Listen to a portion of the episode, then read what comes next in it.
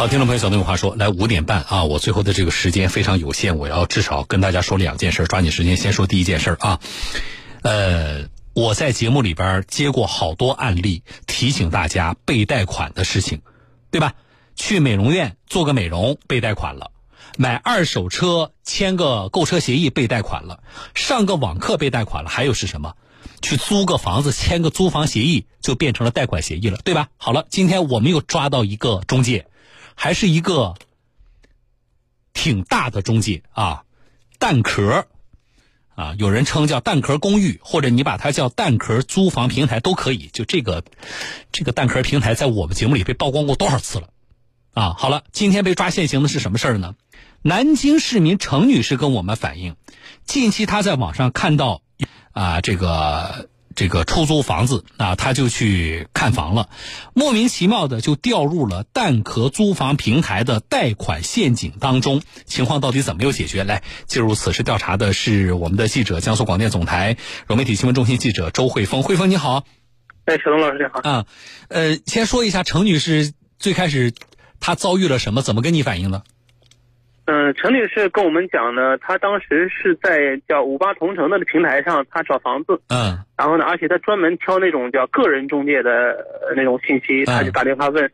结果呢，她最后看到一套房源之后，当面一看，对方说是这个叫蛋壳平台的。呃，个人中介就是说房主呗，我这么理解。哎，他找的要么是房主，要么就是那种。临街的那种，像那种小中介公司一样的，呃，就我找找那种中介，我不需要那个像你这么大的中连锁中介，对吧？否则的话，那我直接找你得了呗，我还干嘛自己上网上去找？对对对对。但是实际上发布信息的人实际上是蛋壳公寓的。对，然后呢，后来因为房子在南京南站附近嘛，他也去看了，房子还可以。嗯。呃，这个租金也不高，一千五百多块钱一个月。他当时呢也觉得性价比还行。嗯。所以呢，他当时蛋蛋壳平台呢就催着他去。签合同了，那这个租金怎么付啊？怎么双方怎么约定的？按照陈律师的说法呢，当时他们谈好的呢是，呃，押一付一，就是一个月押金，对吧？一个月一千五，一个月租金。对，那我就应该给你三千块钱，对，是吧？押一个月，然后我再付一个月的房租，是这个意思，对吧？对对对对对，而而且当时好像还有优惠，说是这个。叫首月首月的房租免掉，就相当于哇，第一个月他只交百分之七十就行了，后续的可能说后续的那个房租呢，慢慢慢还会在，就是你如果你租的时间长，会慢每个月还你百分之十，再慢慢慢退给你。嗯，当时讲的优惠呢，可能说是确实比较让人心动的呀。对，嗯，好了。那那就签合同吧，押一付一，然后你还给我这么大的这个优惠，我觉得事儿挺好的啊。对，那问题出在哪？那九月十七号呢，就程女士根据工作人员的提示啊，她就下载了这个蛋壳手机客户端，嗯，而且按照工作人员的这个要求呢，按照流程操作，嗯，她付了首月的租金、服务费、能源费和押金两千多块钱，嗯，并且呢，她准备第二天就去去入住了，嗯。结果第二天，他在看这个蛋壳这个手机客户端的时候，发现他有一笔总贷款总额为一万六千六百一十元的叫租金贷的这样一个项目。就是这个贷款，就是在蛋壳这个 A P P 上就能够看到，它上面有一笔贷款。对，贷款日期是从十月十七号到明年的九月十六号。嗯。而且这个陈女士她要按月的去还款。嗯。呃，总的利息倒不多，总的利息是八百八百三十多块钱。可是，那我租个房子，我你看他们双方谈的是押一付一，那我理解租房子的这位女士，恐怕也就是不想，呃，这个比如说我有其他的打算，或者我不想一下子付太多房租，不然的话，我就直接我跟你谈一个什么什么，呃，押一付半年还是怎么样，不就完了吗？对不对？对。那怎么一下子出了一万六千块钱的这么个贷款呢？签合同的时候不是说好押一付一吗？对，正好发现这个情况以后呢，陈女士陈女士就回去找了那个蛋壳平台的工作人员。嗯，对方就说了，说我在跟你签合同之前，给你发微信的时候，我给你发了一长串的文字。嗯，文字里面有就有这么一条，就是说押一付一的这个这这种租赁方式是要有贷款的。陈女士的意思呢，就是你一下子给我发那么长那么长串，我哪能能看得了这么多？你当面又没没有通过这种语语言。面对面沟通的方式你没有告诉我，嗯，然后呢，呃，包括就是说，呃，实际上对方，我我当时也问的，我说那你贷款的时候，因为你你正常在网上网贷的时候，最起码你要输入相相应的，比如说人家给你贷款多少金额，你没有发现吗？嗯。程女士的意思呢，就是说我是按照工作人员的要求来来来流程来的，我她的意思她当时没有发现。因为你在手机上操作嘛。对。你你对吧？你还是要在你自己手机上来操作的。那这个是他是什么意思？就对方指导他的。陈女士的意思是对方告告知他的流程，他。他没有发现，他当时呢，他发现了有贷款字眼的东西。嗯。然后呢，工作人员告诉他说没事的，说这个正常操作就行了，没事的。那我们可能说他一个女孩就这么样，就 没怎么注意，可能大意了。那我们现在回去复盘，嗯，就是在整个的他这个跟工作人员的交流，到一直下载 APP，到最后的把这个东西签了，对吧？就我们如果现在复盘这个过程的话。能不能他还想得起来，到底在什么地方是很重要的环节自己疏忽了，或者说被误导了？他就按照我现在来问，他现在就是，他现在就是觉得自己当时签合同的时候，他就可能说就急于把房子交下来，嗯，可能说他平常也没有这种警觉性，嗯。就这么一一一一路可能就下来了。那他这个贷款不需要？你现在有的平台贷款是这样的，你要对着什么摄像头眨眨眼睛啊，或者说你要对着这个摄像头什么点头啊，甚至你要对着摄像头说说一句两句话，然后呢，才能够确认是你本人操作嘛，对吧？就是现在不少的这个这个网贷是这样的，他这个有这个过程吗？就是要让他本人确认的这个过程，是有的。那他怎么做的？程女士的意思是，当时她对着摄像头读了什么东西，里面有“贷款”两个字。嗯，确实读了，确实读了。但是当时可能说他就是，他也问工作人员：“我为什么要读这个东西？”工作工作人员他的意思，工作人员告诉他：“这个东西不要紧的，没事的。”这太不像话了！这负一压一变成了变成了什么？负一压一年啊！好，那这个事情的话，呃。如果说，比如说这个叫什么蛋壳公寓啊，他们如果你不能够拿出足够的你已向我们的这个消费者啊完全的告知他的整个的贷款的性质和流程的这个证据的话，那我们就认为你整个的在这个贷款办理过程当中啊，是不是存在告知不足，或者是说有意误导啊？我觉得我们我有理由去这样怀疑啊。那么蛋壳公寓方面什么态度？对这个事情，特别在你介入之后啊，汇丰啊怎么解决的？嗯，后来我们也和这个程女士一起去找了蛋壳公寓。蛋壳公寓当时的说法呢，意思就是说，你纯粹的，你真的想押一付一的这种方式，市面上是很是很少的。嗯。如果我真的以押一付一的方式把这房子租给你，我公司就没什么利润。嗯。呃，很有可能就像押一付一变成他的一个当时宣传的一个噱头一样。嗯。本质他他们的说的说法是本质上是什么呢？就是说。确实，现在还是押一付一，但是你陈女士，你向银行贷款了，嗯，你每个月去还银行的这个贷款和利息，不就相当于你，你你每你你每个月付一次房租吗？嗯，但是对于他这个蛋壳平台来说，他一次性的把这个一年的租金，实际上他就全部收走了。但是这个还不是关键的，关键就是你在给我做这个事情的时候，你有明确的告知我吗？你说这是贷款啊，这可不是说。那个什么分期还房租啊，这是你要跟银行通过我，你要跟银行做一笔多少数额的贷款，你有明确的告知到你蛋壳公寓去办理业务的这些租房人吗？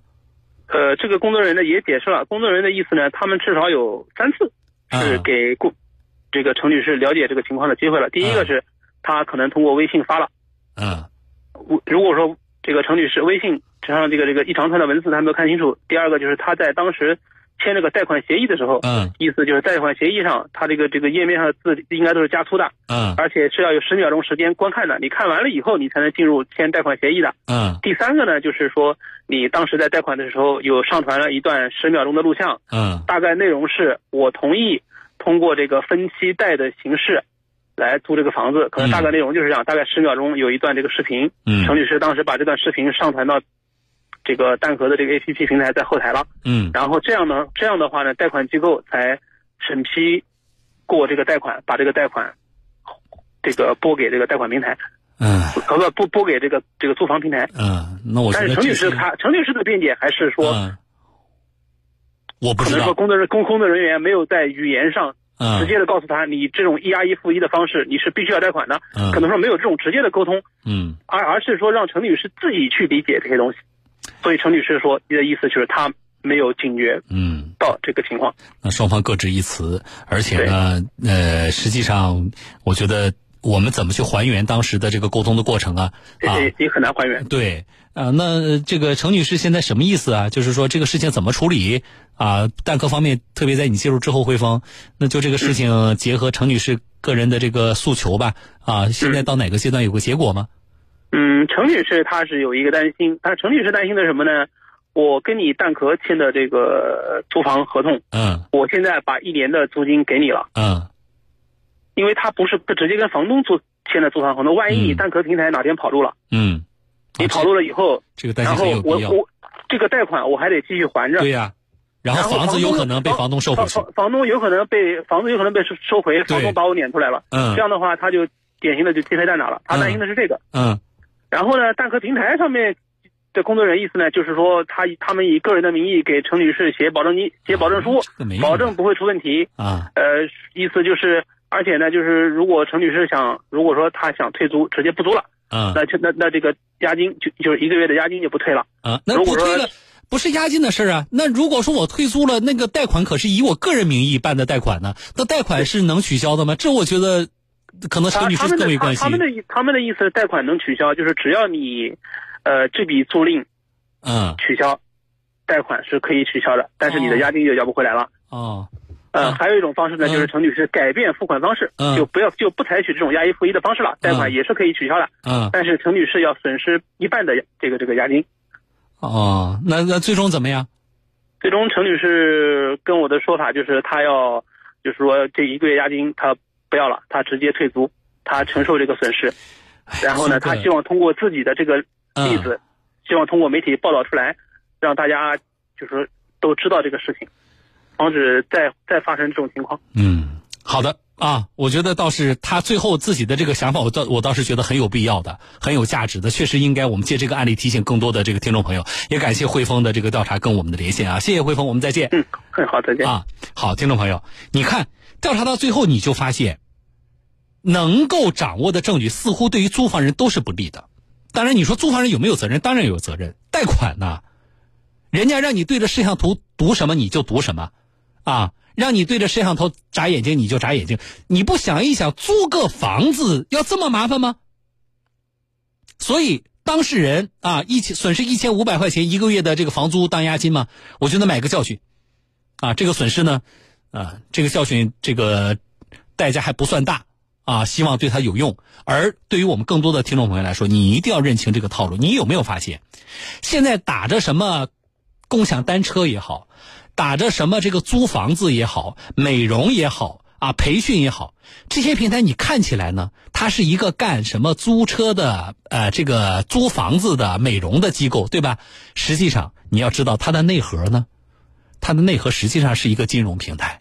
啊，它根本不是一个租房子的、租车的、什么美容的平台，它只不过借着能够引流把你找来的这么一个业务的一个理由、一个入口，为的是什么？为的是能够一笔头拿到你分期还给银行的那个贷款，你是逐月还了，可是那个贷款这个平台一笔头就拿到了，他看中的是他的现金流。但可恶的是什么呢？你光明正大的把它说出来，啊，你让消费者有知情权，也就罢了。可恶的是，他借着租房、租车啊，什么什么这个美容啊、培训这些借口，迷惑你。我们已经曝光过多少起这样的案例了，啊，当然，我们以上我所说不特指叫做蛋壳公寓或者是蛋壳租房平台，啊，为什么？因为最后所有的证据不能够证明这家叫做蛋壳公寓的啊，在这个个案里边存在误导消费者啊，所有的证据都是对于我们消费者不利的，哈哈。那么大家自己回去想吧。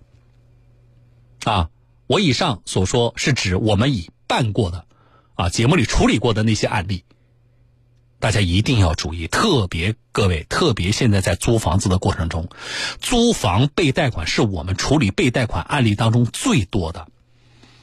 啊，你的手机操作一定要看清楚，你到底进行的是什么样的操作？还有，你记着啊，你记着，除非你自愿贷款，否则你拒绝对着什么摄像头做任何对方要求的读一段文字、眨眼睛、点头、摇头等这些动作，切记啊，这些这个平台啊，以上我说的几类啊，我们是觉得真的是需要极大的规范。啊，这是每一次我们都呼吁的啊，对这种呃有意的引导、诱导，这不叫误导，对吧？这不叫误导，是有意的诱导我们的这个听众朋友去贷款啊，这是极其恶劣的，而且我们很可能给我们的听众朋友造成比较大的损失和麻烦。大家注意啊，好，请。